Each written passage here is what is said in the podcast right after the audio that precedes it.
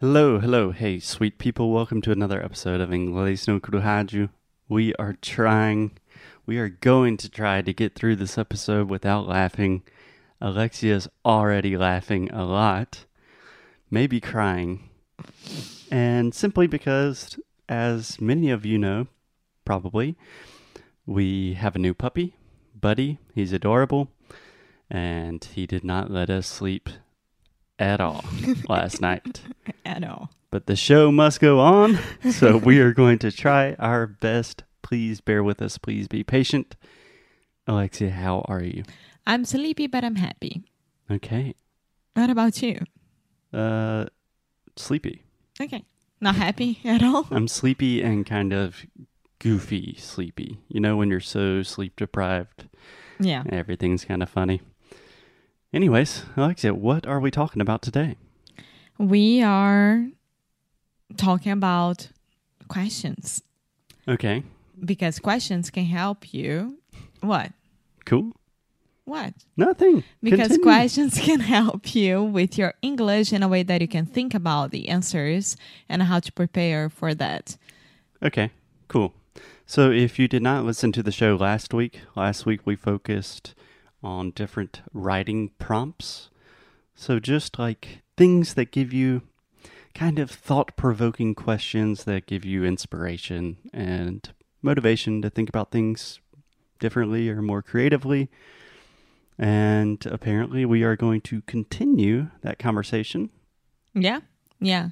Cool. So you chose some questions, and we are gonna do just like last week. You're gonna question me, and I'm gonna answer you. I'm going to ask you a Yeah. question. See? You can question someone in English, but, But that it's almost like- like an interrogation. yeah, like law and order. Exactly. So, how do you want to do this? Would you like to begin asking me a question or vice versa? Mm, you can ask me Okay. I don't have my list of questions here. faster. Normally, I am very prepared, Jiangqi. Just be patient. Okay, Alexia, this is a fantastic question that I use some version, some variation of this question a lot of times in private classes when I'm teaching students privately. And if a student is kind of having a difficult time really opening up and talking, this is just an easy place to start. Mm-hmm. Okay? This is what we would call a softball. Okay. Softball question. Okay. Like when you're giving a politician a really easy question. That's a softball question.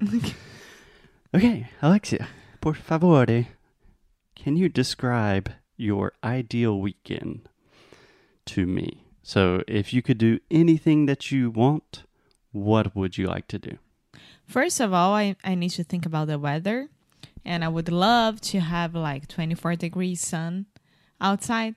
Mm-hmm. that you can do anything that you want. If you want to go to the beach, you can. If you want to stay like walking around, you can. Perfect. Okay, we are assuming that the weather is perfect. Yes. Nothing is off limits. Not okay. So I would love to wake up, have a good brunch. Love brunch, and with pancakes and waffles, and maybe some smoothie, and then start walking towards the beach. Mm-hmm. um, spend a little time at the beach, play around with Buddy and you, try to teach him how to swim, to get into the water, and then come um come out from the beach, go out from the beach, go out, come Yeah. out, Leave the beach. yeah, leave the beach, and go to a place that has a lot of plants and ceramics that I can walk around and see. Plants and ceramics. Yeah. Do you want to describe what you mean by ceramics? Um, China. China. Okay. Would you like to describe what you mean by China? uh, plates and dishes and cups and glasses and anything that is handmade. Okay. And Cool. So, just a quick clarification. In English, this is very strange, but we use the word China, just like the country, when we are talking about like very fancy, expensive, like plates. Normally it's like silver or something like that. I think ceramics is more what you're thinking about, like cool, cool artisanal plates and Yeah. cups and stuff. I love that. For me, the most amazing thing is to have to, like, it's having non-matching plates that same color but non-matching that it has like different forms Mm-hmm. and it's beautiful. And I would love to take a um course of it. Yeah, sure, we can do that one day. I agree. I think the most amazing thing are non-matching plates.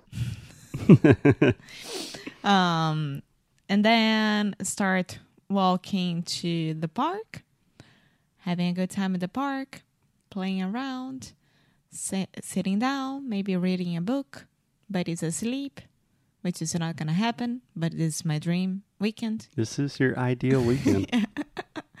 and then come back home maybe think about where should i put my new plants around the apartment Okay, so during your ideal weekend, you are not only visiting a store that has plants and No. ceramics, you are you're making some purchases as yeah well. yeah and maybe i have a new ceramics as well Okay. okay and then take a good long shower skincare wash my hair sit down and watch a good movie Cool. this is one day Okay, and that's a Saturday. and what, you wake up and do it again? Um, I would wake up maybe if we had a car or go by metro to somewhere a little bit farther away from Porto that we could explore, maybe going to the mountains, hiking, and having a good day outside and discovering a new national park or something like that. Yeah. So I would say that this is amazing. That sounds lovely. Yeah, I was approaching this question very differently. I was thinking like, oh, your ideal weekend if you could do whatever you want. So I was kind of thinking like, oh, you have to take a private jet to a secluded beach or something like that. I'm a cheap date, amor. You know that. yeah, but I agree. My ideal weekend would be very similar. Spending a lot of time outdoors in nature with the people and the furry little friends that I love. And that's pretty much it. Yeah, yeah. I love thinking about it because I know winter is coming and we won't be able to do that as much. And I'm really, really looking into it this weekend because we are going to do more or less this. Yeah, it's interesting. You know, I think for a lot of reasons, I think us and most people, we don't waste weekends, but we do not completely take advantage of them. Mm-hmm. I think on one hand, because we're too tired from the work week, Mm-hmm. so we just kind of want to relax. And at least when I was younger, the ideal weekend was like, oh, go to a party and drink a lot of beers. And you do that one day, then the next day you feel terrible. But now that we're kind of more adults, we really have to take advantage of these weekends. Yes, yes, we do. And I'm really happy about this one because I think that we are going to do more or less this. awesome. Yeah. Cool. Anything else to add about your ideal weekend? No, just stay safe, guys, because I think this ideal weekend is ideal for pandemic and non pandemic times. So, Um, yeah, I didn't even think about that, but yes, if you are trying to have your ideal weekend nowadays, always wear a mask, so be socially distant, wash your hands, all Yeah. that stuff. Okay, we are not doctors, we are podcasters. Alexia, I will see you tomorrow. bye.